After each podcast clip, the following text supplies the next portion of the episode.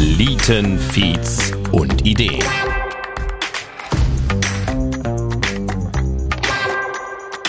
Ein Podcast über die Gründerszene in der Eifel, an der Mosel und der Saar. Mit mir, Christoph Bredemeier. Hallo und herzlich willkommen zur Folge Nummer 9. Schön, dass du wieder mit dabei bist.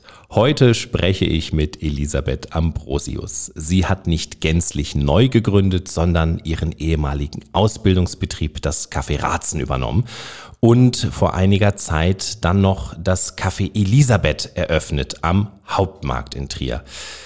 Wir sprechen darüber, wie es denn so ist, einen Laden zu übernehmen. Ob es wirklich einfacher ist, als ein Geschäft komplett neu aufzubauen oder welche Herausforderungen da vielleicht dann doch lauern. Und natürlich sprechen wir auch über das Café Elisabeth. Ähm, die Eröffnung war im März 2020. Und ja, der März hatte es für uns alle ja in sich. Immerhin bescherte er uns den ersten Lockdown. Darüber und viele weitere interessante Einblicke in den Gründerinnenalltag liefert uns Elisabeth jetzt in dieser Folge.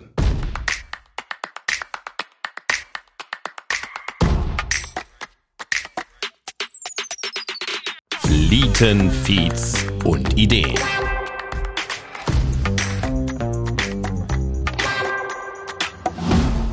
Also dein, dein, dein Café, was du jetzt ja hast, das war schon ein Traum von Kindheit an oder?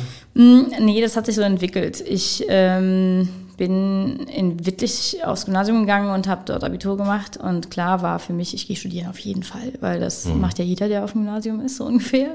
Oder es wird einem so vermittelt. Ähm, und meine Eltern haben eine Bäckerei, eine Bäckerei. Mein Vater ist Müllermeister, hat eine Mühle in Lüxem oder Lüxem bei Wittlich. Mhm und eine Bäckerei. Und da bin ich damit auch groß geworden. Und äh, mein Vater hat irgendwann zu mir gesagt, wie es denn aussieht, ob ich nicht einfach eine Konjunkturenlehre machen möchte, bevor ich dann studieren gehe.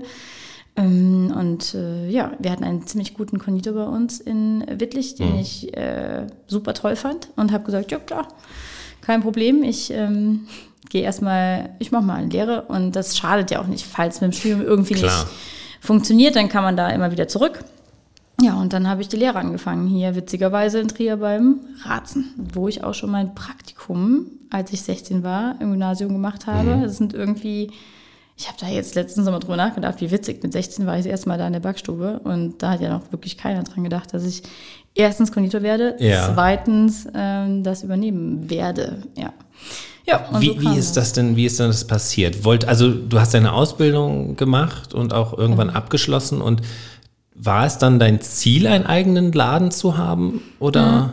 Mhm. Zu dem Zeitpunkt, also ich habe drei Jahre gelernt, wie, so wie es klassisch ist. Ja. Und ähm, als ich fertig war mit meiner Ausbildung, habe ich eine ganz gute Prüfung gemacht, sodass ich direkt in so ein, das heißt ähm, Ausbildungs, also das, ich weiß es gar nicht mehr, wie es heißt. Naja, also auf jeden Fall so ein Wettbewerb ja. äh, von den besten Auszubildenden in diesem Jahr und es geht dann bis zum deutschen, ähm, bis zur deutschen Meisterschaft. Mhm. Und da bin ich dann tatsächlich hingekommen und ähm, das hat mich irgendwie so angefixt, dass ich ähm, dann einfach dabei geblieben bin und mhm. die Möglichkeit hatte, hier beim Ratzen ein bisschen weiterzuarbeiten und dann bin ich ein bisschen danach, so wie man das macht nach der Lehre oder ich glaube, es war so ein bisschen mein Anspruch. Ich habe das Studium dann mal ad acta gelegt und mhm. ähm, bin ein bisschen in Deutschland rumgetängelt in verschiedenen Konditoreien und bin dann letztendlich wieder zurückgekommen zum Ratzen, um einfach hier nochmal so ein bisschen zu arbeiten vor meinem Meister. Ich habe dann 2012 meinen Meister in Köln angefangen. Da mhm. musste man sich auch drei Jahre vorher anmelden. Und äh, in der Zeit, so ein Jahr vorher, habe ich beim Ratzen dann nochmal gearbeitet. Und dann hat sich so langsam rauskristallisiert, dass er einen Nachfolger sucht, mhm. ähm, weil sein, sein, sein Sohn ist, macht, macht was ganz anderes und es ist ja schon so ein alteingesessener Betrieb, der ist, ja. ist jetzt in der zweiten Generation bei meinem ehemaligen ähm, Chef gewesen, also beim Herbert mhm. Ratzen. Und es wäre irgendwie schade. Ich habe so ein Herz für so ja. alteingesessene klassische Konditoreien und würde am liebsten alle retten. Das macht ja keinen Sinn. ähm, aber es gibt so ein Konditorensterben, genauso wie es ein Bäckersterben gibt. Also ja. ähm, in, ich glaube im Jahr, so habe ich es letztes Jahr gehört, sterben 6000 Bäcker in Deutschland weg. von mhm. den kleinen Bäckereien, weil halt viele Großbetriebe entstehen, Filialbetriebe, Filialisierung, die Kleinen sich nicht am Markt halten können, weil es dann teilweise zu alt geworden ist oder weil sie nicht mehr investieren wollen. Das ist immer der gleiche, das gleiche Problem. Mhm. Und auch die Nachkommen halt fehlen, ja. teilweise. Ich muss jetzt einmal dazwischen grätschen, weil ich ja totaler Laie bin. Ich esse zwar Brot, Brötchen und Kuchen. Was ist der Unterschied zwischen einem Bäcker und einem Konditor? Genau, damit kämpfe ich ständig. Ja. Ähm, es sind zwei komplett verschiedene Berufe, die ähm, miteinander verschmelzen in mhm. Dingen wie ähm, Hefegebäcke, also ein Puddingteilchen oder ein Croissant oder ähm, auch mal der Hefekranz, der Hefezopf. Ähm, das sind Dinge, die miteinander ja, ja, verschmelzen gerne bei dem Beruf. Wir machen als Konditoren kein Brot, kein Brötchen. Das lernen wir gar nicht in unserer Ausbildung. Wir machen alles, was süß ist. Ähm, Pralinen, Eis. Eis ist eine Sache. Mm, Eis wird in Deutschland immer schon vom Konditor gemacht. Aha. Also es gibt gar keinen eigenen Eismacherberuf. Das wird ja. gerade im Moment, äh, ist die Diskussion, ob man das erfindet, also dass man das quasi wirklich wie eine Lehre, also einen Lehrberuf lernen kann. Aber seit 150 Jahren oder 200 Jahren wird Eis vom Konditor gemacht. Mhm. Und das ist uns so ein bisschen weggenommen worden. Äh, so 50er, 60er Jahre sind die viele Italiener hier rübergekommen und machen das Eis. Ja, und deswegen ja. denkt jeder, oh ja, krass, italienisches Eis. Und beim Konditor ist es so ein bisschen in den Hintergrund gerückt. Ähm, und die Bäcker die machen zwar auch ihre Hefekuchen und auch mal gerne Sahntorte, das ist auch das, was sich dann so überschneidet. Mhm. Ähm, aber die machen keine Pralinen, die lernen keine Schokolade zu gießen, die lernen keine Zuckerblümchen ähm, zu ziehen. Ähm, ja. Das ist das haben die alles nicht in ihrem Lehrplan. Spannend. Also es gibt Überschneidungen, aber es sind zwei komplett verschiedene Lehrberufe. Sehr interessant, direkt ja. was gelernt. Die ja. ersten Minuten des Podcasts und schon was gelernt. Wahnsinn. Wahnsinn. Also, ähm, du bist also wieder zurück im Café Ratzen ja. und die Nachfolge steht in irgendeiner Form an. Genau. Wie ging es da weiter? War es eine Initiative jetzt von dir? Das ist ein oder? bisschen ähm, witziges. Man, man spricht ja irgendwie jeden Tag, macht seinen Spaß mhm. im, äh, in der Backstube. Der Herr Ratzen ist auch mit in der Backstube gewesen mhm. ähm, als ähm, Konditormeister. Und irgendwie kam es, habe ich aus Scherz immer mal zwischendurch gesagt, ja, ich kann das hier ja auch irgendwie weitermachen. Ähm, man muss dazu sagen, es war klar, dass ich den Betrieb meiner Eltern mit meiner Schwester übernehmen sollte. Also meine Schwester ist ah. Betriebswirtlerin ah. und ähm, hat das mit meinem Vater schon übernommen. Mein Vater ist sehr viel älter als ich ähm, und es war klar, dass er raus möchte aus dem Betrieb. Mhm. Und meine Schwester wollte es nicht alleine weitermachen, sondern wollte jemanden dabei haben, der es ähm, handwerklich vielleicht auch ähm, mhm. gelernt hat. Ähm, und dann habe ich, war es klar, dass ich 2012, wenn ich beim Meister mache, danach in den elterlichen Betrieb gehe und da erstmal den mit meiner Schwester weiterführe. Mhm. Aber trotzdem ist mir, sind mir die Gespräche mit, mit dem Herrn Ratz nicht aus dem Kopf gegangen und es war auch klar für ihn, okay, wir, ich warte ab. Also mach du das da mal in Luxem und ja. vielleicht gibt es ja auch die Möglichkeit einer Zusammenarbeit, dass ich das irgendwie finalisiere oder die Produktion von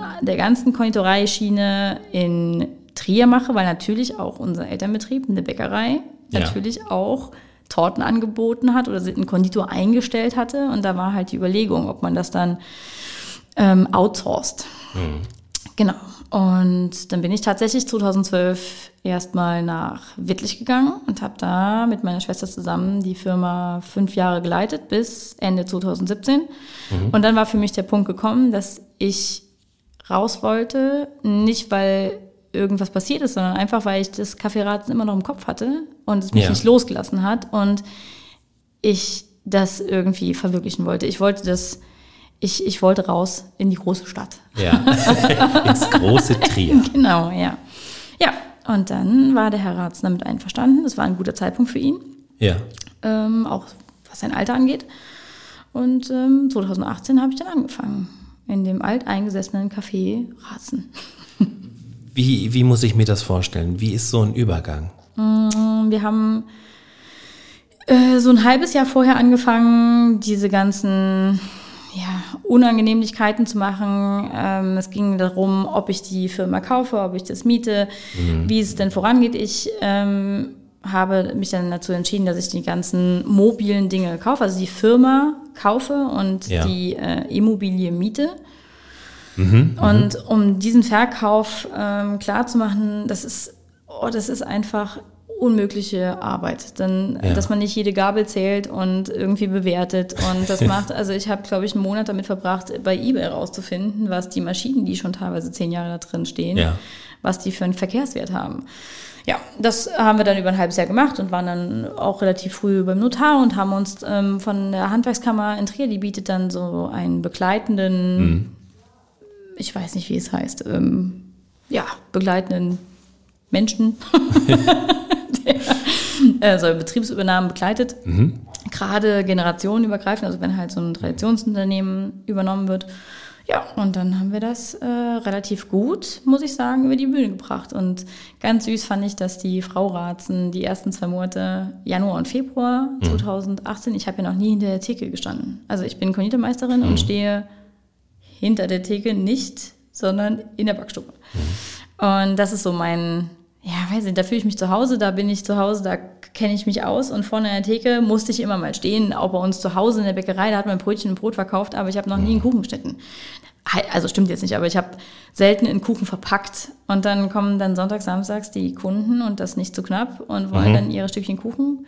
Und die ersten zwei Kuchen habe ich mal mit, wirklich mit Karacho hinter die Theke geschmissen, weil ich so aufgeregt war. Oh je. Und ähm, dann habe ich böse Blicke geerntet und dann war ich noch nervöser. ja, und dann war die Frau Ratzen war einfach zwei Monate noch bei mir und hat äh, mich so ein bisschen an die Hand genommen. Mittlerweile kann ich auch Kuchen schneiden und das auch relativ schnell einpacken, aber das war sehr aufregend. Wie, wie war es, also wie hat deine Familie reagiert, als du gesagt hast, ähm, ich will jetzt was Eigenes machen? Das war, das habe ich von Anfang an, habe ich mit offenen Karten gespielt. Also Ja. auch in 2012, als ich den Betrieb meiner Eltern mit übernommen habe oder mit reingegangen bin, ähm, habe ich klar formuliert, dass ich irgendwann gerne das Café Ratzen übernehmen möchte. Und ähm, es war am Anfang noch nicht klar, wann das sein wird, in welchem Zeitraum ähm, das stattfinden wird. Aber man hat, oder ich habe so nach drei, vier Jahren mit meiner Schwester gemerkt, jetzt ist es gut. Also wir haben zu Hause eine relativ große Umstrukturierung gemacht, wir haben umgebaut, wir haben ähm, ja ein bisschen unser, unsere Filialen verringert, ähm, uns da so ein bisschen neu aufgeräumt und als das so ein bisschen in ja, einen sicheren Hafen vielleicht gekommen ist, wenn man das so sagen darf, ähm, habe ich gemerkt, okay, jetzt kann ich gehen. Und bis heute ist es so, ich meine, jetzt haben wir 2021, ähm, ja, oh Gott, schon so lange, ähm, telefoniere ich relativ oft mit meiner Schwester. Also wir tauschen uns da sehr, sehr oft aus. Jeder hat ja auch un- so ein bisschen die gleichen Probleme und ähm, wir geben uns da Halt und Rat. Das finde ich ganz toll, dass das so ist. Ich habe hier ja viele Gründerinnen und Gründer sitzen, die ähm, jetzt nicht aus einem, wie soll ich sagen, unternehmerischen Umfeld heraus gründen. Deine Familie hat ja einen unternehmerischen Background. Genau. Ähm, und, und, und da ist es dann ganz oft so, dass dass vom Partner, von den Eltern, von den Geschwistern, von den direkten, äh, unmittelbaren Familienmitgliedern halt Bedenken kommen. Oh Himmel, was machst du da? Und das Risiko und so weiter. Ähm, Gab es das in deiner Familie auch oder war da sofort, ja, mach? Nee, das gab es in der Tat auch. Ähm, mein Vater Okay. hat Bedenken angemeldet, witzigerweise, wobei der derjenige ist, der, ich weiß, also der hat eigentlich nie Probleme damit gehabt, irgendwas aufzumachen Ja, oder okay. sich zu erweitern oder so. Ich glaube, bei ihm hat es aber den Hintergrund, dass er wollte, dass ich gerne zu Hause bleibe. Ach so. hm. Ähm, meine Schwester, die mit in dem Betrieb ist, die fand das ganz cool, dass ich mich das traue. Ähm, ich habe noch zwei weitere Geschwister. Und meine Mutter, also ich muss sagen, so 50-50 würde ich sagen. Ja. Ähm, 50 Prozent haben gesagt, oh Gott, oh Gott, oh Gott. Und 50 Prozent haben gesagt, cool, mach das. Ja. Ja. Wie, wie hast du dich, also du bist ja äh, Konditorin, ähm, aber als, als Geschäftsinhaberin kommen ja auch ganz viele andere, größtenteils wirtschaftliche Aufgaben auch auf dich Ich bin zu. Betriebswirtin des Handwerks noch. Also ich Ah. habe, ähm, das ist Ja. so eine Zusatzausbildung, die man gerne macht, wenn man einen Meister im Handwerk macht. Man Ja. hat im Meisterkurs so ein Schmalspurprogramm Betriebswirtschaft. Das ist wirklich schmal. Da Mhm. frage ich mich jedes Mal, wie man damit einen Betrieb leiten soll. ähm, und danach bin ich nochmal nach München gegangen für ein Dreivierteljahr und da gibt es dann einen Aufbaukurs und das ist dann nur Betriebswirt des Handwerks, Mhm. heißt es. Und damit fühle ich mich ganz gut aufgehoben. Aber am Ende ist es, ich glaube, das ist beim Studium auch so, wenn du dann in das tatsächliche Leben reinkommst, dann muss Mhm. man erstmal sich trotzdem irgendwie einordnen. Haben dir deine Erfahrungen aus dem elterlichen Betrieb geholfen? Sehr. Ja. Sehr. Ähm, mein elterlicher Betrieb ist zu dem Zeitpunkt, wo ich ihn verlassen habe, waren es 40 Mitarbeiter, also vorher Oha, 60 ja. und dann 40. Und ich dachte für mich ein bisschen, oh cool, jetzt komme ich in so eine kleine äh, Konditorei ja. und das wird einfach, weil viele weniger Mitarbeiter und ähm, die Kassensysteme und die Buchhaltung alles nicht so riesig. Ich brauche, mhm. ich, das kriege ich gut hin. Mm, ja, äh, ich kann spoilern, es ist genau der gleiche Kram wie in dem Großen. Also es ist, glaube ich, egal, was man übernimmt. Ob es jetzt fünf Leute, zehn Leute oder 50 sind, jeder ja. hat die gleichen Probleme. Und es dauert immer wieder, das habe ich jetzt hier in Trier gemerkt, obwohl ich das vorher in Wittlich auch mitgemacht habe, dass sich das so umstrukturiert und man so ein mhm. bisschen überall so ein bisschen reinpiekst. Ähm, da hat es fünf Jahre gedauert, bis es man ja da gestanden mhm. hat und sagen konnte, jetzt läuft's. Und hier in Trier genau das Gleiche. Mhm. Und ich kenne den Betrieb ja. Und das hätte ich nie vorher gedacht, dass das so krass ist. wenn man diesen Schritt geht in, in die Selbstständigkeit, wenn man dieses Risiko auf sich nimmt, die meisten Menschen machen das, ähm, um, um eine eigene Idee zu verwirklichen. Mhm. Du hast jetzt was übernommen. Ähm, wie viel hast du von dem, was war, behalten und wie viel hast du da deinen eigenen Stempel drauf gedrückt?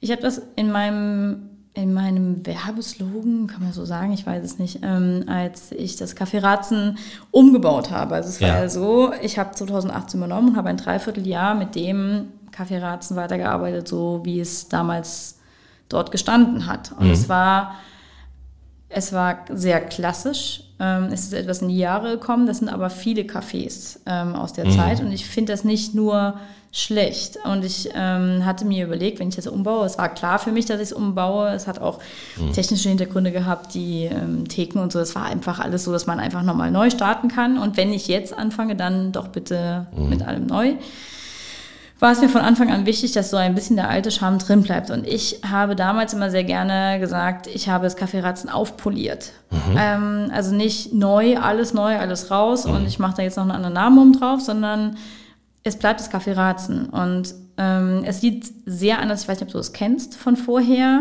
Nee, tatsächlich nicht. Genau, also es war ja, so ganz klassisch mit Teppichboden, mit ähm, goldenen Strahlern, mit kleinen Glasabtrennungen. Wie man sich das so ja, vorstellt. Genau. Ja, genau. Und vorne auch viel Gold, wenn man reinkam. Das Gold habe ich jetzt immer noch ein bisschen behalten.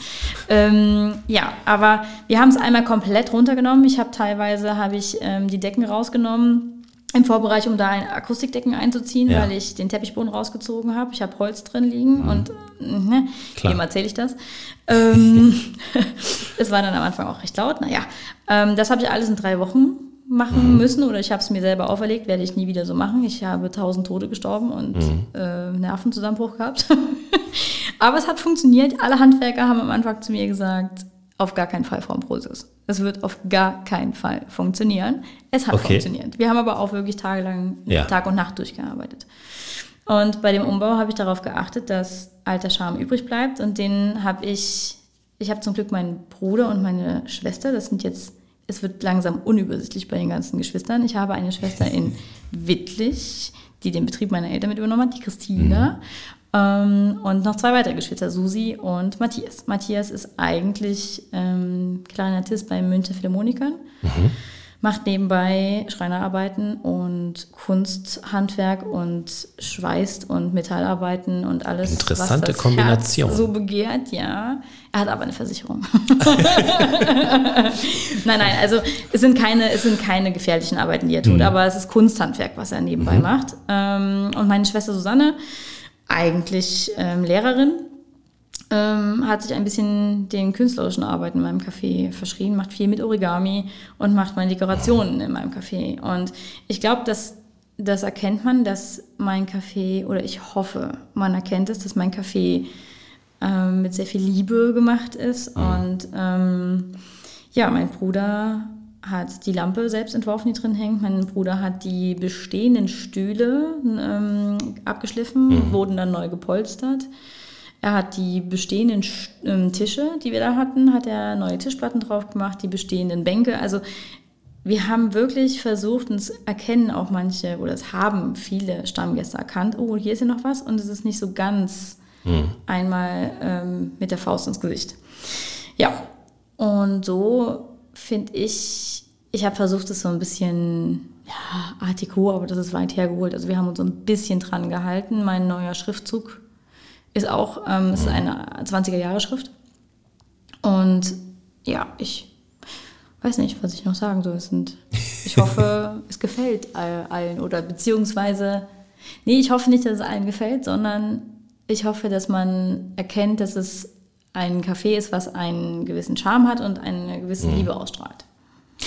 Ich spreche ja auch immer über die Finanzierung mit den Gründerinnen. Wie hast du deine Übernahme finanziert? Ist das alles Eigenkapital oder auch Fremdkapital? Ähm, halb, halb. Halb, halb. Genau.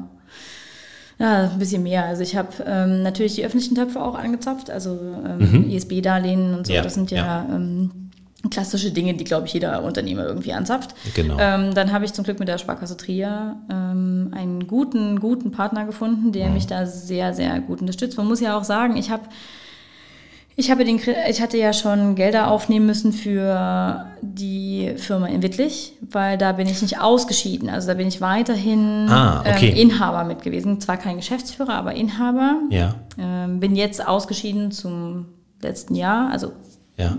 ne, Wechsel zu 2021. Ähm, aber die Banken haben mich jetzt nicht so gern gesehen, möchte ich sagen. Also ähm, okay. ich hatte ja schon was, aber das Gute war, glaube ich, dass ich zu allem einen Gegenwert hatte. Also bei Immobilien sind es ja eh immer relativ mhm. äh, leger und ähm, Wittlich hat seinen Gegenwert. Und hier in Trier hatte ich zum Glück ja den Namen ein bisschen. Ich hatte ein gutes Konzept. Ich habe mhm. einen Businessplan geschrieben, so wie es jeder andere auch machen muss. Mhm. Und ähm, da habe ich äh, überzeugen können. Und dann habe ich halt ein bisschen, ein bisschen privates ähm, Fremdkapital mhm. kriegen können ja, aber so Eigenkapital, so richtig, wirklich viel Eigenkapital hatte ich nicht. Nein. Also hast du tatsächlich einen richtigen Businessplan auch geschrieben? Ja, ja. Da gehörst du ja tatsächlich in diesem Podcast zur Minderheit. Ja. Also die meisten haben keinen. doch, doch. Also es überstieg, also auch wenn mein Bruder und meine Schwester da viel mitgearbeitet haben, aber wir haben wirklich alles runtergeholt. Also ja. wir haben auch alle Leitungen neu gelegt und das war teilweise dann auch meine, ähm, meine Aufgabe. Ich habe da eine Eismaschine drin stehen ähm, vorne im, im Frontbereich, die braucht einen separaten Wasseranschluss und es sind ganz viele Anschlüsse, die haben wir noch gar nicht da gelegen. Mhm. Wir haben den Boden rausgerissen, wir haben den Boden neu gemacht. Ich habe da schon echt viel aufnehmen müssen. Also es ist mhm. jetzt nicht so, dass ich irgendwie auf den Antikmarkt gegangen bin. Das hätte ich auch machen können, das würde mir genauso gut gefallen. Ich weiß auch heute nicht, warum ich das eigentlich nicht gemacht habe. ähm, ja, aber damals war es so und ich habe einen guten Plan, glaube ich, geschrieben oder die Leute die dafür zuständig waren, mir Geld geben zu müssen, wollen, mhm. möchten, können, ähm, haben das cool gefunden, weil ich davor habe. Mhm. Ja. Würdest du sagen, es ist ähm, wirtschaftlich einfacher, einen Betrieb zu übernehmen? Also ich ziele jetzt speziell darauf ab, ähm, das war ja, das war ja ein laufender Laden mit, mit Kundschaft und ähm, ja. hat man das gemerkt oder, oder? Es ist ein zweischneidiges Schwert. Mhm. Ähm, es ist wirklich ein zweischneidiges Schwert. Also ich habe ein bestehendes, einen bestehenden Namen übernommen. Ja. Ich habe einen bestehenden Laden übernommen, aber ich habe auch bestehende Kundschaft mit übernommen. Und auch wenn ich schon seit Jahren dort arbeite, seit Jahren mich hier bewege, in Trier bin, bin mhm. ich eine Fremde. Und das wurde mir, also das haben die Kunden mich auch spüren lassen. Oh je. Und ähm, es ist natürlich auch so, dass ich also ich glaube mittlerweile, heute, wenn ich jetzt hier sitze, weiß ich nicht, ob ich nochmal so eine Übernahme machen würde, weil es schon sehr, sehr anstrengend war. Also es war okay. sehr anstrengend, auch bestehende Produkte ja. zu ändern. Ja. Ähm, und die, die Kunden waren teilweise nicht zaghaft mir das entgegenzuwerfen ähm, oder mir auch entgegenzuwerfen, was ich da für einen Quatsch mache, wenn ich jetzt was Neues mache. Ja. Oder auch gern, das ist mein wirklich meine Lieblingssituation gewesen, dass ich im Kaffee gesessen habe mit einem Kunden und eine, eine Kunde hat am Tisch gesessen und hat den Apfelkuchen gegessen und ruft übers ganze Café, ähm, na, jetzt sieht man mal wieder, der Kuchen schmeckt ganz anders als früher. Und dann bin ich halt aufgestanden und habe gesagt, na, das wundert mich aber sehr, weil vor zehn, fünf und vor drei Jahren habe ich ihn ja auch gemacht. Und sie wusste halt nicht, dass ich vorher auch Schnee ah. Und das war dann ganz lustig, weil das kam ja. oft. Also das ist aber auch, glaube ich, normal. Das hatte ich in wirklich auch, obwohl mhm. ich da die Tochter war. Ähm, jetzt kommen die neuen Besen, die kehren jetzt hier neu, die machen alles anders, die mhm. machen keine Tischdecke mehr auf die äh, Tische. Ähm, das ist ein Prozess. Und ich glaube, dass ich, dann hat man andere Probleme, denke ich. Ich meine, du hast hier viele mhm. Unternehmer oder Neugründer sitzen, die haben auch ihre Probleme am Anfang, Kundschaft zu bekommen, einen Kundenstamm aufzubauen, sich bemerkbar zu machen, das alles. Aber ich glaube, es ist 50-50. Mhm. Mittlerweile würde ich es mal anders probieren wollen. Aber ähm, ich habe es ja ein bisschen anders probiert vor dem Hauptmarkt. Zu einer super Zeit. Ja, genau. Aber nochmal einen, einen kurzen Blick, einen kurzen Blick aufs Café Ratzen. Ja. Hast du diese, nennen wir es jetzt mal, Startschwierigkeiten mittlerweile überwunden? Ja, aber ja. es hat wirklich bis jetzt gedauert. Und ich glaube, Corona hat mir in der Tat geholfen. Weil Inwieweit? Es ähm, hört sich verrückt an, aber in der Corona-Zeit bin ich ähm, alleine hinter der Theke gewesen, jeden ja. Tag. Ähm, habe teilweise nur mit einer Azubine gearbeitet oder ähm, ja, Lukas, mein Konditormeister, wenn es dann doch irgendwie mehr war, ist er immer noch mit reingesprungen und alle anderen waren in Kurzarbeit, leider mhm. Gottes. Ähm, aber durch die Zeit in der Theke konnte ich sehr viel mehr neue und junge Kunden akquirieren. Ich glaube, es hat sich in der Zeit, dadurch, dass auch viele Bäcker um uns rum, also da hinten der Sichelstraße zu hatten, ähm, sind, sind die Wege zu mir gekommen. Und es ja. ist verrückt. Ich bin jetzt seit drei Jahren da und es kommen immer noch Kunden rein und sagen, huh, habe ich ja noch nie gesehen. Und die wohnen seit 20 Jahren da. Ähm, das finde ich ja. ganz interessant. Die Corona-Zeit hat mir nur, ich rede jetzt nicht vom finanziellen, das ist eine Katastrophe, aber ja, ähm, nur was den, das Klientel, was sich bei mir geändert hat oder ja, einfach auch junge Leute. Und das ist das, was ich von Anfang an, du hast irgendwann eben, nachdem ich meinen Schwall hier angefangen habe, äh, davon gesprochen, was mein Ziel oder was mein Traum war. Ja. Mein Traum ist es immer noch, mh, mm, dass ich jüngeren Leuten, ich zähle mich jetzt auch noch dazu, mit Mitte 30 oder noch jüngeren Leuten die klassische Konditorei nahebringen, weil jeder oder mhm. viele so habe ich das Gefühl, so ist mein Empfinden, so ist es mir herangetragen worden. Ähm, implizieren mit Konditorei, alt, abgestaubt, ranzig, schwarze Likörtorte. Und das ist es einfach nicht. Ja. Es gibt mittlerweile immer mehr junge Konditoren, die das irgendwie rausbringen. Klar, jetzt hier in Luxemburg, ähm, Oberweiß, das ist der, das krasse Beispiel. Das ist ja, absolut. der beste mhm. Konditor hier in der Gegend auf eine andere Art und Weise, also was die französische Patisserie angeht. Das ist sehr modern, ähm, das hat sehr viel Stil. Aber hier so in Deutschland, die Konditoreien sind sehr, sehr verpönt in ihrem, ich weiß nicht, kennst du Baumkuchen? Hast du Baumkuchen? Natürlich kenne ich Baumkuchen. Natürlich hast du, ja. Super lecker. Ja, mhm. viele kennen das gar nicht. Und das ist so das Wahrzeichen der, der Konditoren. Und das ist mein Traum, okay. dass ich einfach versuche, den jüngeren Leuten nochmal nahe zu bringen, okay, nicht nur ja. Kuchen nach Omas Art ist super cool, wenn er irgendwie aussieht, als ob man sich dreimal draufgesetzt hat, aber halt köstlich schmeckt, sondern mhm. wir haben ein Konditorhandwerk, die das auch echt cool machen. Ich finde, das ist eine sehr inspirierende Mission. Ja. Sehr ja. schön. Ähm, ja, also gut. Kaffee Ratzen, ähm, eine Übernahme sagst du jetzt, würdest du nicht nochmal machen mit den Erfahrungen, die du jetzt gesammelt hast. Ähm, und deswegen hast du deinen zweiten Laden nicht übernommen, sondern gegründet. Genau. Das war jetzt mal eine Überleitung, ja, oder? Wahnsinn, krass. Ich, ich lerne mit der Zeit. Ähm, genau, du hast einen zweiten Laden. Erzähl ja, ich habe einen mal. zweiten Laden, genau. Ähm, wieder ein kleiner Traum von mir. Mhm. Ich bin in der Sicherstraße in einer Nebenstraße, was sehr schön ist, weil man dort zwar nicht gut, aber zumindest parken kann. Mhm. Ähm, und es ist ein Laden der Trierer. Also die Trierer gehen dahin. Die Trierer gehen dahin frühstücken. Das ist kein Touristenladen, wo man mhm. irgendwie dran vorbeigeht. Hat aber natürlich auch den Nachteil, und das ist heute schlimmer als vor drei Jahren, ähm, ich brauche genügend Personal. Also wenn ich meinen mhm. Kaffee aufmache und mein Kaffee ist voll, dann brauche ich viel Leute, die servieren. Und mhm. das ist super schwierig damals schon gewesen, ähm, gute flinke, nette Leute zu finden, Personen zu finden, die bei mir ähm, im Servicebereich arbeiten können. Mhm. Und heute ist es ja noch schlimmer, also jetzt nach Corona ja. ist ja eine, wirklich eine Katastrophe. Ja. Ähm, und ich muss mir auch neue Wege überlegen. Und damals habe ich gedacht, okay, wie kriege ich das hin, äh, mit weniger Personalaufwand, weil Personal, brauche ich keinem zu erzählen, bedeutet immer Stress, es ist immer jemand nicht da. Ich, hab, ich darf mich über mein Personal gar überhaupt nicht beschweren. Meine Mitarbeiter sind hervorragend. Die mhm. ähm, haben wenig Kranktage, die sagen früh genug Bescheid. Ich rede jetzt nicht von, von Studis oder von... Ja, ähm, ja. Und auch da muss ich sagen, ich habe teilweise studentische Aushilfen, die arbeiten so, wie wenn sie bei mir festangestellt wären. Also so mit so viel mit so viel Inbrunst und mhm. ähm, mit so viel Verantwortungsgefühl. Das finde ich ganz, ganz toll. Das ist klasse. Ähm, aber trotzdem fehlen mir Leute. Und wenn ich am Wochenende die Bude da hinten voll hatte, dann war wirklich Stress. Und dann ist man abends da rausgegangen. Ich weiß nicht, ob ich das sagen darf. Ich sage immer, ich bin dann auf, fast auf den Brustfasten rausgegangen.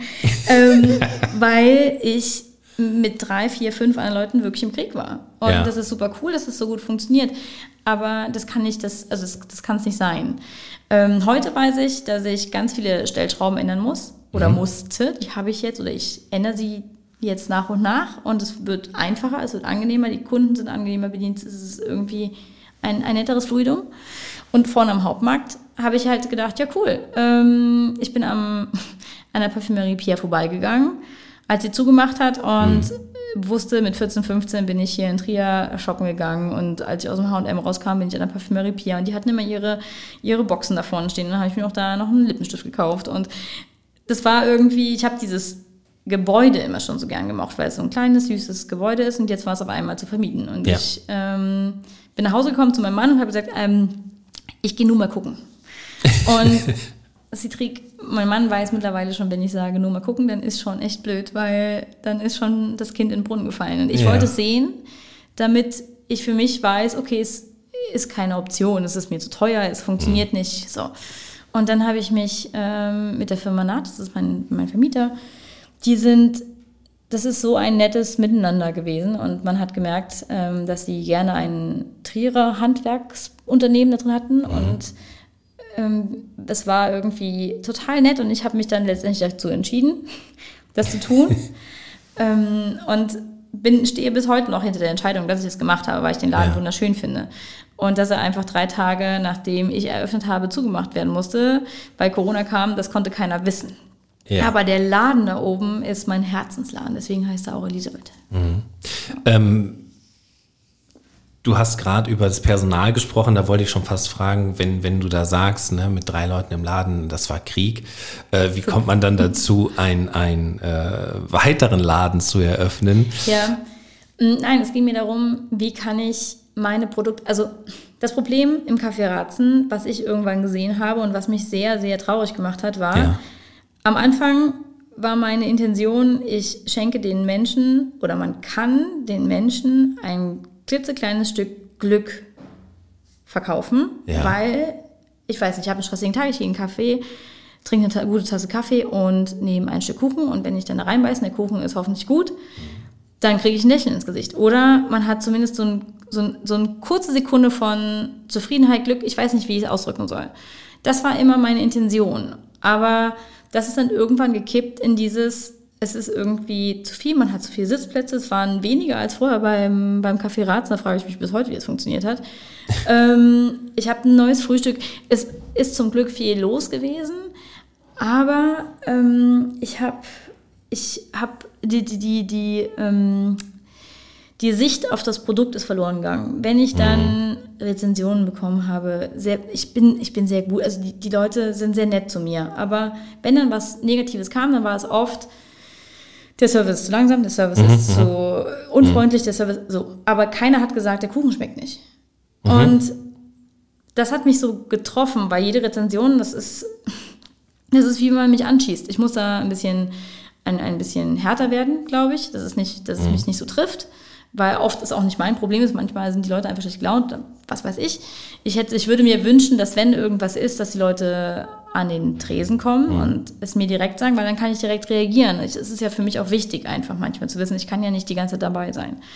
Und genau deswegen, weil die, der, der, der, das Augenmerk vom Produkt weggegangen ist, habe ich für mich gedacht, ich möchte gerne einen Laden haben, bei dem das wieder anders ist. Mhm. Also habe ich mir überlegt, da vorne der Laden, das könnte was sein. Ich habe den Weinstand direkt vor mir. Mhm. Ich bin Weinstandgänger Und jedes Mal, wenn ich da gestanden habe, habe ich mir gedacht, naja, also ich, meine Option ist jetzt zu Subways oder zu McDonalds zu gehen, um was zu essen. Oder mhm.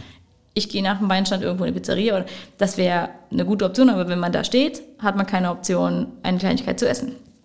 Okay, also Gedanke in mir geboren. Ich möchte da oben einen Laden kreieren, der ausschließlich über die Theke verkauft, keine Sitzmöglichkeiten hat, mhm. also keine lange Verweildauer, sondern mhm. die Leute können sich bei mir ein Croissant und Eis, einen Flammkuchen, ich habe einen Flammkuchenofen da drin stehen, der mhm. extra für den Weinstand gekauft wurde.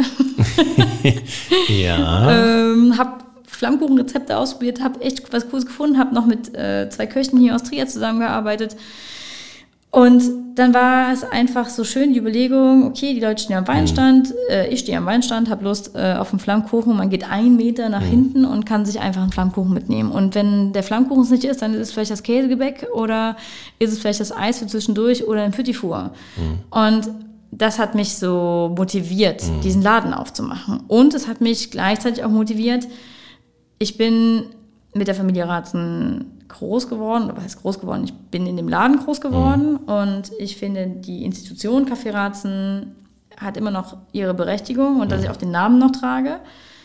Aber ich wollte gerne ein eigenes Geschäft haben, wo es auf mich direkt zurückfällt, mhm. was ich da tue.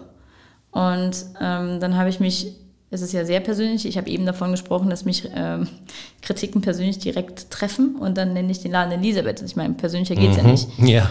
Ähm, aber auch da habe ich immer im Kopf gehabt, da oben am Hauptmarkt ist es das Elisabeth, da duzt man sich. Ja. Und das Café Ratzen ist halt immer noch dieses sehr klassische ja. und etwas feinere vielleicht. Ja. Ja, und da sieht man sich. Wie wie hast du äh, das Café Elisabeth finanziert? Ist das etwas, was, was, was du dir schon einfach aus, dem, aus, der, äh, aus der, deiner Unternehmung heraus leisten konntest? Oder hast du jetzt wieder angefangen? Ja, das kann man sich ja vorstellen. Also ich habe 2018 den Ratzen übernommen, 2000, ja. Ende 2018 umgebaut für ja. viel Geld. Ähm, und 2019 war mein einziges Jahr, was gelaufen, was normal gelaufen ist, ja. bevor Corona kam. Das ist gut gelaufen. Ich hatte aber natürlich da keine Möglichkeiten, was auf Seite zu schaffen. Das mhm. ging, also es ging jetzt nicht darum, dass ich meine, meine Verbindlichkeiten gerade so getilgt bekomme. Ich habe das schon, das war schon gut.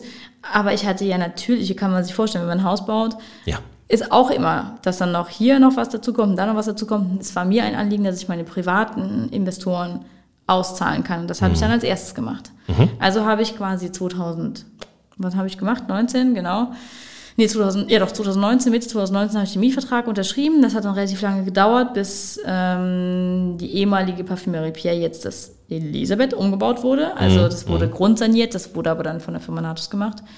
Ähm, und ich habe gewartet, dass ich einziehen kann. Eigentlich wollte ich zum Weihnachtsmarkt. Mhm. Bin dann erst im Januar äh, eingezogen, äh, im, im März eingezogen und hatte lange genug Zeit, mir zu überlegen, wie ich das finanziere.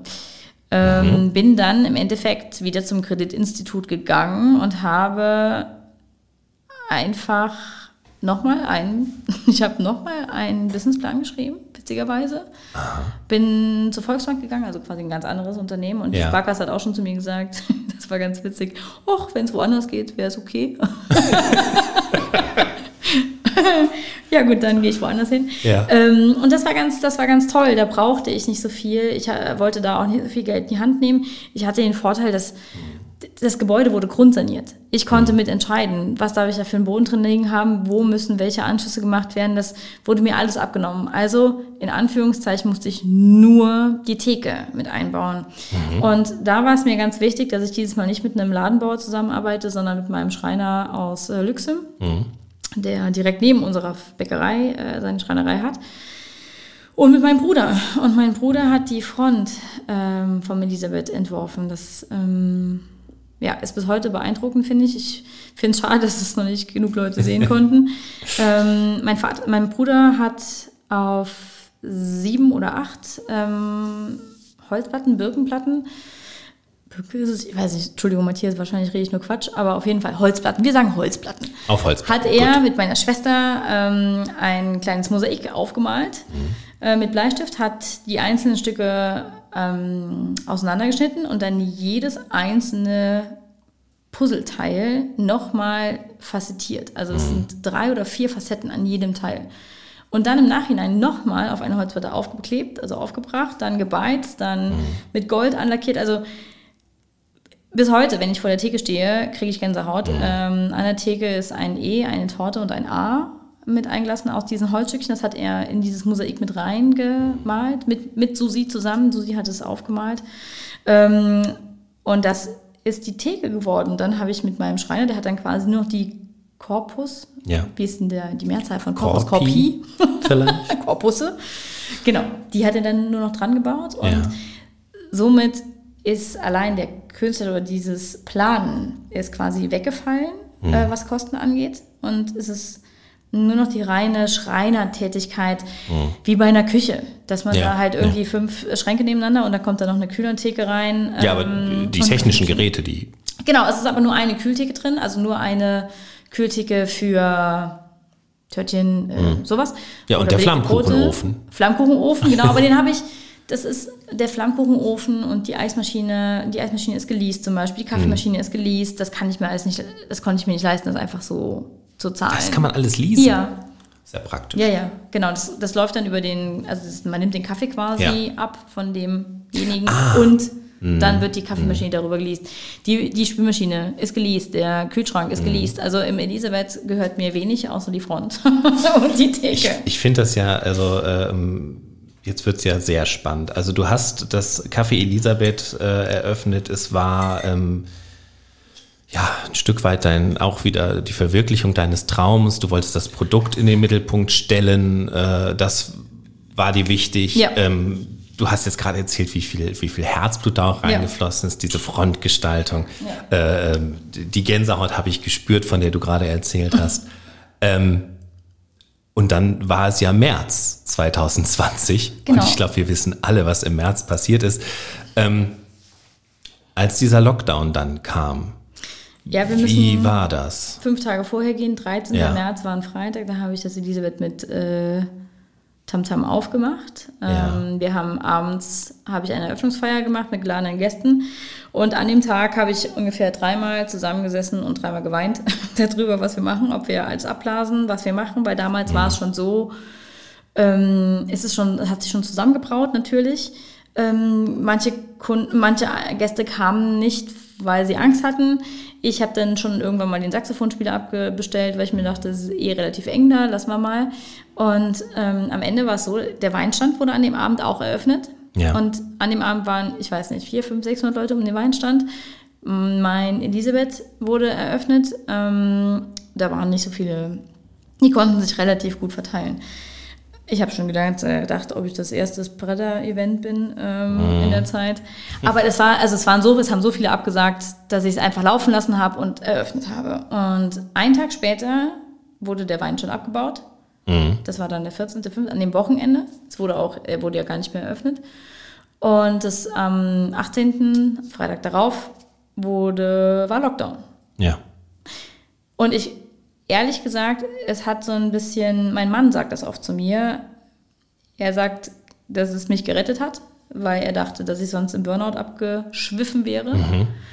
weil es schon hart war. Also ähm, dann hätte Ostern vor der Tür gestanden, das ist alles selbstgemachter Kram von mir. Also es hat mich mhm. ja keiner dazu gezwungen.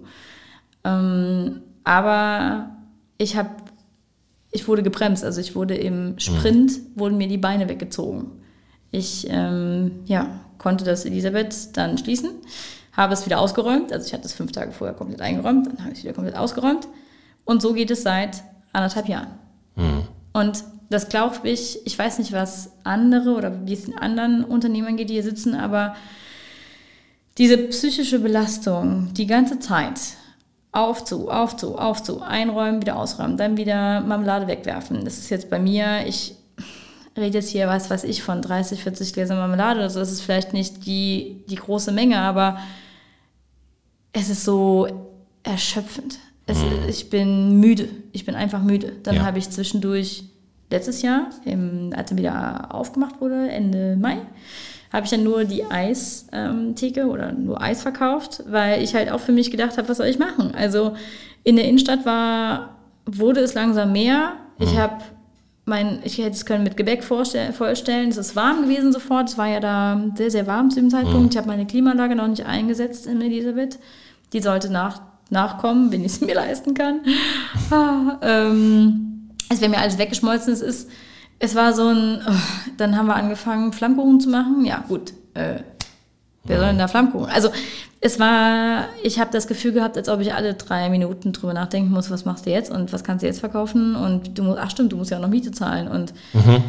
ja, das ist echt nicht cool, muss ich sagen. Mhm. Ja. Aber also ich will gar nicht, ich glaube, jeder jammert irgendwie gerade. Ich will gar nicht großartig darüber jammern. Ich, es ist ja auch ein Stück weit unternehmerisches Risiko, auch wenn man dafür nichts kann für diese Pandemie. Ja.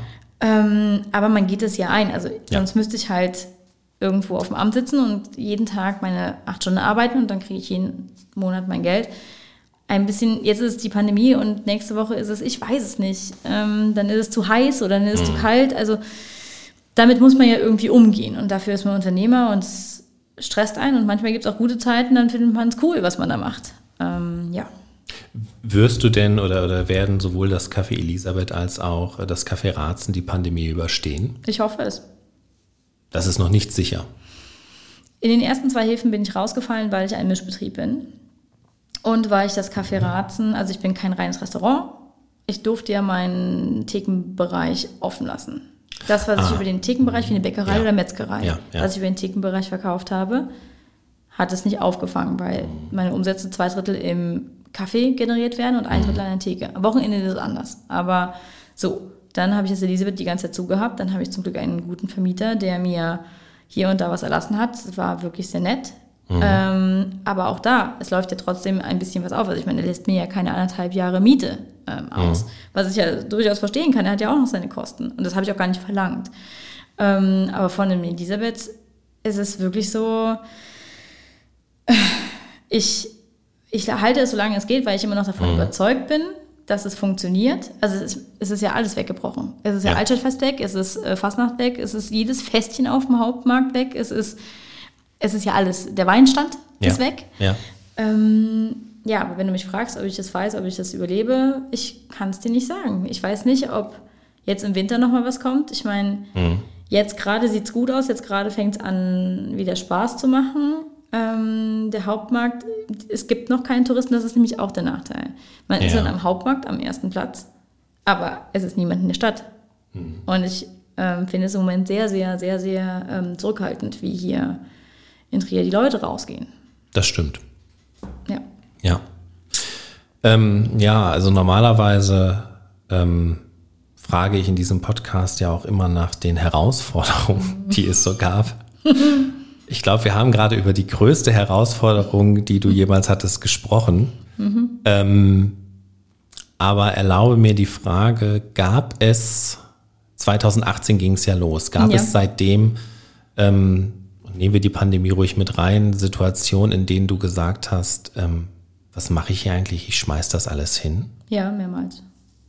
Also jetzt ausgenommen von der Pandemie gab es vorher in der Phase des Umbaus und danach ja. die Neueröffnung. Auch in den 2019er Jahr, wo es gut gelaufen ist, immer mal wieder die Situation, wo ich gesagt habe, ich habe keine Lust mehr. Und das hat viel damit zu tun, nicht weil ich, weil ich überarbeitet war oder weil ich zu viel arbeiten musste, sondern es hat eher damit zu tun, wie es um mich rum. Also mhm. Mm, ich habe mein Team neu aufgestellt. Ich habe alle Mitarbeiter übernommen vom, vom ehemaligen Café Ratzen. Mhm. Davon sind dann teilweise welche in Rente gegangen. Und, ne? Aber es gab auch da welche, die gehen mussten und nicht in meinem Team mitspielen wollten. Und das ist sehr anstrengend. Das zehrt an den Nerven. Das, das kennt jeder Unternehmer. Es ist, ich bin halt auch kein Arsch. Also ich will da nicht einfach sagen, ja gut, mhm. dann hast du halt Pech gehabt, dann musst du dir halt was anderes suchen. Ähm, so bin ich nicht, so möchte ich nicht sein. Das ist ja eine, teilweise auch eine Familie, ja. die da miteinander arbeitet. Das hat mich sehr, sehr, sehr, sehr viele Nerven gekostet und ich muss ganz ehrlich sagen, dass die Kundschaft im Allgemeinen mich manchmal Nerven kostet, weil ein Anspruchsdenken an diese Konditorei geherrscht mhm. hat. Also es ist so ein bisschen, diese Konditorei gibt es schon seit 100 Jahren und du bist jetzt seit drei Jahren oder seit einem Jahr hier. Und ja. was willst du eigentlich hier? Und ich habe aber hier immer meinen, ich weiß es nicht, Nougat-Schiffchen bekommen. Und jetzt will ich es aber auch. Und da wurde wirklich nicht gespart, mir das dann auch so mhm. zu sagen. Und das hat mich, das habe ich ja eben schon ein paar Mal gesagt, sehr getroffen. Und da habe ich oft gedacht, so ich, ich kann nicht mehr. Also es ging wirklich mhm. darum, ich kann nicht mehr. Und deswegen muss ich es leider Gottes. Was aufhören. hat dich angetrieben, weiterzumachen? Witzigerweise war ich Anfang der Corona-Pandemie gerade noch mal so weit. Mhm. Und dann wurde ich gezwungen. Ich sage das oft. Es ist nicht finanziell, es ist eine Katastrophe. Ja, aber auf der anderen Seite wurde ich dazu gezwungen, mich hinzusetzen und darüber nachzudenken, was ist jetzt hier eigentlich gerade alles mhm. richtig, was ist falsch, kann man irgendwas ändern, gibt es eine Konzeptänderung, was muss ich für mich tun, damit ich hier nochmal Spaß dran finde. Mhm. Es ist ja auch so, das Café Ratzen war sieben Tage die Woche auf. Ich kenne wow. keinen, ja. der sieben Tage die Woche mittlerweile noch auf hat. Ja, manche vielleicht, aber dann ist auch nicht derjenige immer da. Ja. Ich war aber sieben Tage da und das kann man mir jetzt auch man kann jetzt auch sagen, ja gut, dann hast du deine Mitarbeiter nicht im Griff oder hm. dann musst du halt mal loslassen oder was bist du für ein Controletti. Aber ähm, ich war ja noch, das war ja mein Baby. Also ich habe ja, hm. ich war ja gerade am Anfang. Und ich habe jetzt einen, einen Ruhetag eingeführt. Montags habe ich Ruhetag. Mhm. Und es gab kein, also es, es gab gar keine Reaktion. Es war völlig okay. Jeder hat es verstanden. Also jeder ja. hat auch gesagt, ja, äh, haben wir eigentlich schon drauf gewartet. Ja. Ähm, und seitdem ich den Ruhetag habe, habe ich einen Montag, es geht nicht darum, dass ich dann den ganzen Montag auf dem Sofa sitze, aber montags kann ich einfach, habe ich niemanden um mich rum und dann kann ich nochmal neue Ideen finden. Weil das war irgendwann das Problem. Ich habe jeden Tag nur noch reagiert oder ich habe jeden Tag nur noch mein, mein Tagesprogramm abgekämpft mhm. und dann bin ich nach Hause gegangen. Und am nächsten Tag das nächste. Und es ist so romantisch, darüber nachzudenken, oh, jetzt hat man seinen eigenen Laden und jetzt überlege ich mir jeden Tag, was mache ich morgen aus dem Apfel und was übermorgen aus der Birne. Völliger Quatsch, weil ich habe überhaupt gar keine Zeit mehr gehabt und auch gar keine Lust mhm. mehr gehabt darauf, mich darüber, darüber nachzudenken, na, was mache ich denn morgen aus dem Pfeilchen da hinten. Und so langsam kommt das zurück und das finde ich sehr mhm. schön. Und wie gesagt, völlig egal, nicht egal, ähm, neben dem ich viel viel, viele finanzielle Sorgen zubekommen habe, habe mhm. ich aber die Möglichkeit gehabt und ich glaube, das geht vielen so, sich einmal neu zu ordnen, neu zu erfinden, darüber nachzudenken, was macht mich glücklich, weil am Ende muss man auch immer sagen, wenn ich kränkel oder wenn ich nämlich nicht mehr kann, ich bin ja die Spitze einer Pyramide. Also ja. ich bin ja diejenige, die es irgendwie aufgebaut hat oder das ist mein Laden und ich bin nicht so mhm. groß, dass ich da 50 Geschäftsführer einsetzen kann. Dann ist halt schwierig. Und ich glaube, dass es meinem Laden, meinem Café und auch dem Elisabeth gut tut, wenn ich auch mal kurz Pause habe mhm. und einfach mal nochmal neu starten kann. Und ich hoffe, dass, dass es ja auch jeder versteht. Bestimmt, absolut. Ja. Also würdest du sagen, ähm, trotz, trotz all der, der schlimmen Seiten von Corona hat dieses Entschleunigen dir gut getan? Ja. Also ich habe zwischendurch, mein Mann muss manchmal lachen, weil ähm, Zwischendurch habe ich auf dem, äh, zu Hause gesessen, habe so ein bisschen gekratzt an der Stuhlkante, weil es mir zu langweilig war. Also ja. das ist halt dann, das war ja natürlich ein Extrem. Also ich bin von 180 auf 0 gebremst worden und dann mhm. habe ich auf 20 nochmal weitergearbeitet in der Theke, aber wir hatten dann auch verkürzte Öffnungszeiten weil es auch eigentlich nur das Frühstücksgeschäft war, was es war. Mhm. Viele, es gab ja einen Flickenteppich an Öffnungszeiten hier in Trier. Also ja alle haben ja irgendwas versucht und dann wieder geändert und dann hatten sie einen Tag frei. Und ich kann es auch verstehen für die Konsumenten, dass es eine Katastrophe war. Ähm, aber es ging nicht anders, glaube ich. Ich spreche, ja. glaube ich, da für viele. Ähm, und jetzt bin ich, ich habe Bock wieder. Also, mhm. ähm, ja, ich glaube, so langsam und mit den paar Änderungen, die wir da vorhaben oder machen oder ja, ausprobieren. Jetzt ist auch die Zeit des Ausprobierens, weil mhm. es einem keiner krumm nimmt. Ähm, jeder hat zu kämpfen. Ähm, mhm. Viele Gäste sind sehr, sehr verständnisvoll. Und wir müssen ja auch jetzt schauen, wo es hingeht. Ich, die Gastronomen hier in Trier oder überall haben echt Schwierigkeiten, gute Leute zu finden. Ja. Das war vor drei Jahren schon so, aber jetzt noch viel schlimmer, weil natürlich viele aus der Gastronomie abgewandert sind. Die hatten, die haben kein Trinkgeld gehabt in der ganzen Zeit ja, und haben ja. ihre Kurzarbeit. Damit kann man nicht überleben. Ich kann es keinem verübeln. Mhm. Und hier in der Region haben wir, glaube ich, viel, also viele Arbeitsstellen, freie Arbeitsstellen. Ähm, hier Arbeit zu finden ist nicht so schwierig. Mhm. Und leider Gottes, wenn man nicht von Herzen Gastronom ist oder Servicekraft, das ist halt auch eine harte Arbeit. Ja. Macht aber auch Spaß. Also beflügelt einen manchmal. Manchmal. Ja. genau. Was sind deine Zukunftspläne? Hast du noch Zukunftspläne für deine Läden? Ja, also was heißt? Ich habe ich möchte gerne die beiden Läden so auf, ein, also auf einen Stand bringen, dass ich damit zufrieden bin. Ich möchte gerne irgendwann ein paar Kurse anbieten können, weil ich mich oft frage, das machen viele, aber wir sind halt, also wir haben, wir sind mit zwei Konditormeistern in der Backstube, wir können das wirklich fachlich rüberbringen. Das gibt es hier in Trier, glaube ich, nicht, keine Ahnung, ich will jetzt für keinen sprechen, ja. ähm, dass, man, dass man das wirklich in der Backstube bei uns machen kann. Ich finde es super cool, Veranstaltungen zu organisieren. Gar nichts Großes. Mal hier ein kleines Konzert. Mein Bruder hat schon mal gespielt im Café äh, mit zwei weiteren ähm, Kollegen oben. Das Elisabeth finde ich so hübsch. Die erste Etage, ich weiß nicht, ob du das kennst, ob du mal hochgeguckt hast, da sind diese, mhm. diese Glaskugeln, ja. so, ein, so, so ein Kronleuchter der runterkommt und das ist oben mit einer, ähm, mit, mit einer, wie heißt das, ähm, wenn man hochgucken kann? Na, äh, Galerie? Ja, vielen Dank. ähm, ja. Mit einer Galerie und man kann runterschauen in den ja. Laden. Das ist so hübsch. Das ist nicht groß, aber es ist hübsch. Mhm. Das würde ich, ich würde gerne irgendwann die Zeit dazu haben, mich darauf zu konzentrieren, das zu organisieren und meinen Laden voranzubringen. Ich finde es ganz wichtig. Es geht nicht darum, dass ich jetzt noch zehn Läden aufmache. Das will ich gar nicht. Ich will auch so klein bleiben, klein in Anführungszeichen. Ich habe meine Produktion in der Sichelstraße auf 200 Quadratmetern auf zwei Etagen. Mhm. Also hinter meinem Café. Und wie viel, wie weit ist es? 150 Meter bis zum Elisabeth. Und ja. das finde ich angenehm. Das, so möchte ich gerne verbleiben, was die Größe meines Unternehmens angeht.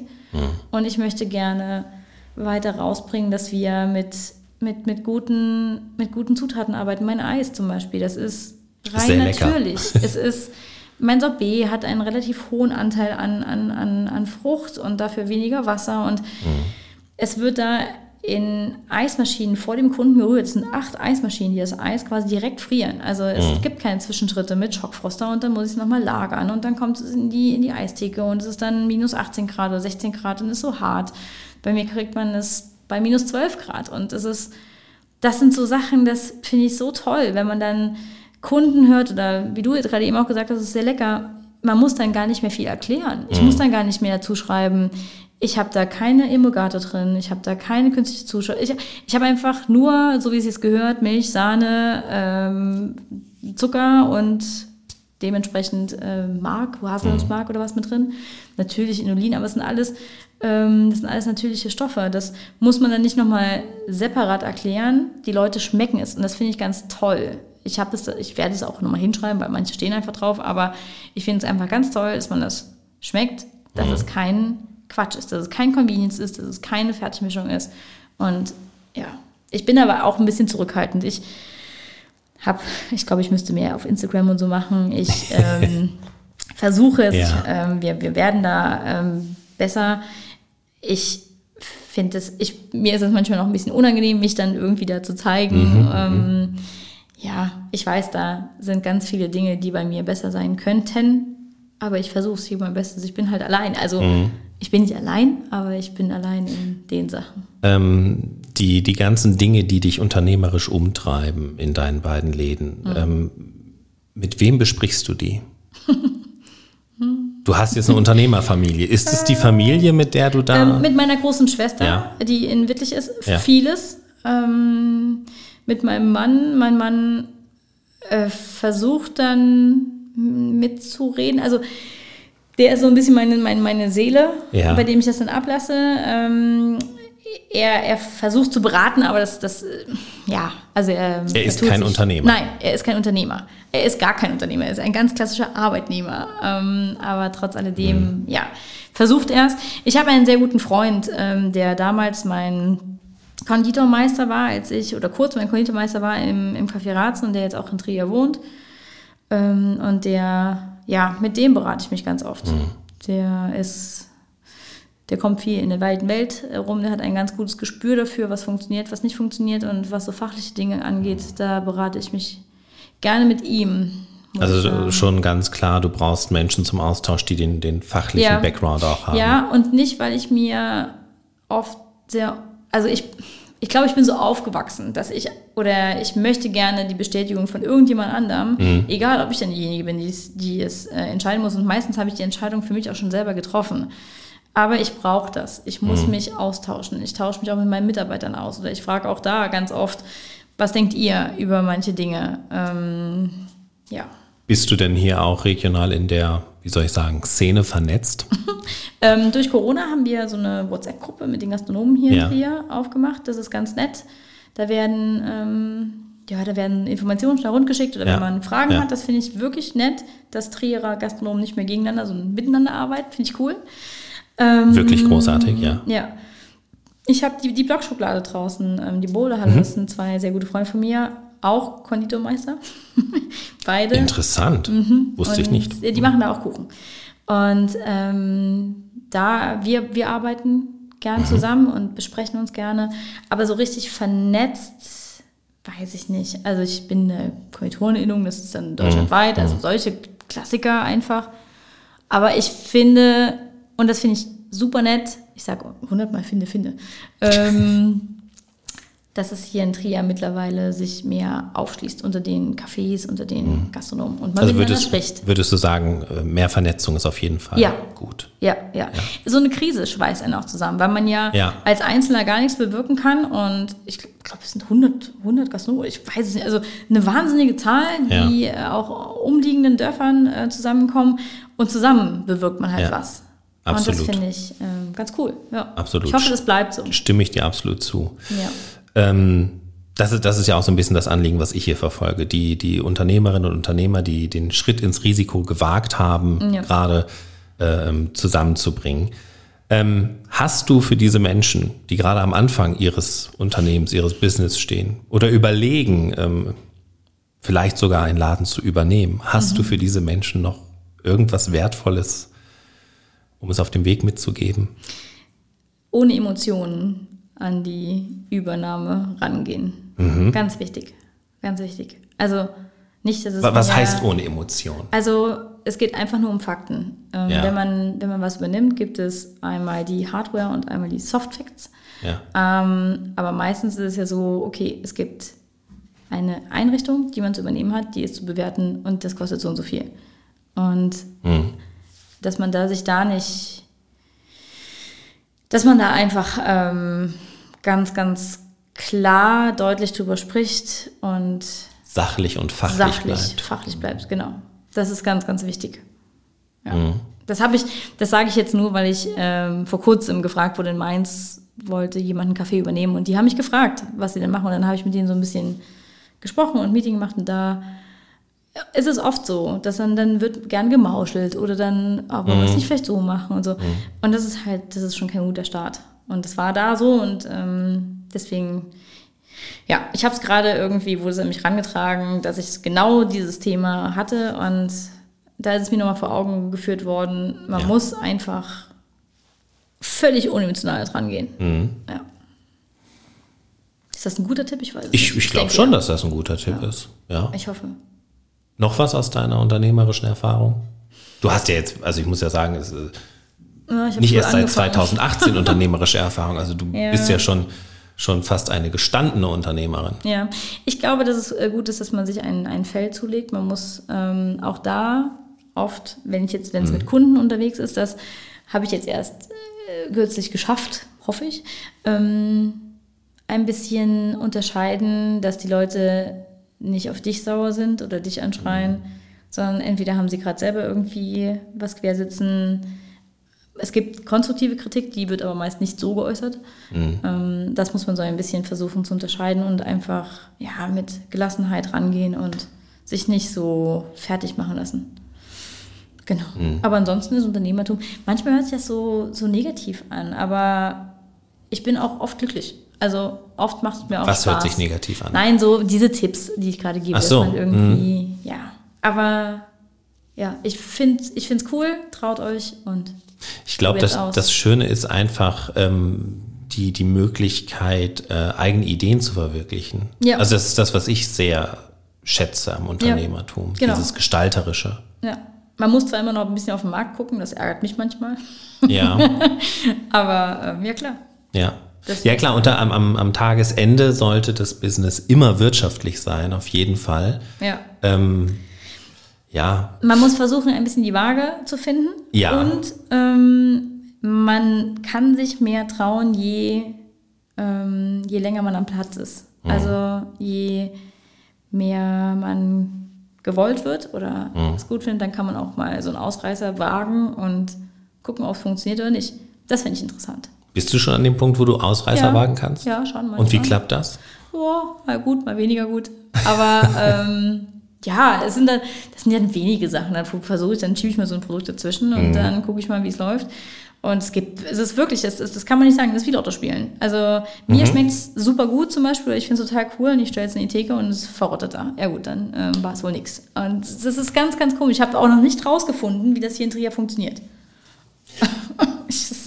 ja. Ja. Verrate es uns, wenn du es herausgefunden genau, ja. hast. Das werde ich auf jeden Fall tun. Ja. ja.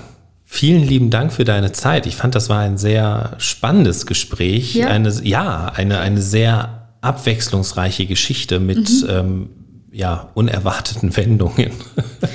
ich äh, habe kein Drehbuch geschrieben, ich war ein bisschen aufgeregt, aber ich äh, bin froh, wenn es einigermaßen. Nein, es war, es war wirklich super. Es hat viel Spaß gemacht. Vielen, vielen lieben Dank sehr, sehr gerne. für deine Zeit. Und vielen Dank, dass ich eingeladen wurde. Ich war ein bisschen stolz. das macht mich jetzt stolz. Ja. Danke. Gerne. Und da ist sie schon wieder vorbei. Die Folge Nummer 9. Interessant war es, eine bewegende Geschichte, muss ich ehrlich sagen, ein ähm, Café zu eröffnen und dann direkt äh, ein paar Tage später ähm, wieder schließen zu müssen. Ja, das wünscht sich, glaube ich, niemand. Umso beachtlicher, dass es äh, das Café Elisabeth auch immer noch gibt. Und ich drücke beide Daumen, dass beide Cafés es gut durch die Pandemie schaffen. Dir wünsche ich jetzt noch eine erfolgreiche Woche. Ähm, wenn du Gründerin bist, wenn du Gründer bist, dann noch der Hinweis, trag doch deine Gründung ähm, aus der Eifel, aus dem Hunsrück, von der Mosel, von der Saar bei uns im Verzeichnis auf flietenfeeds und ideen.de ein, damit wir endlich mal ein Bild davon bekommen, wie viel großartige Gründung es eigentlich in unserer Region gibt. Ja, und ansonsten wünsche ich dir weiterhin fröhliches Gründen. Flieten, Feeds und Ideen.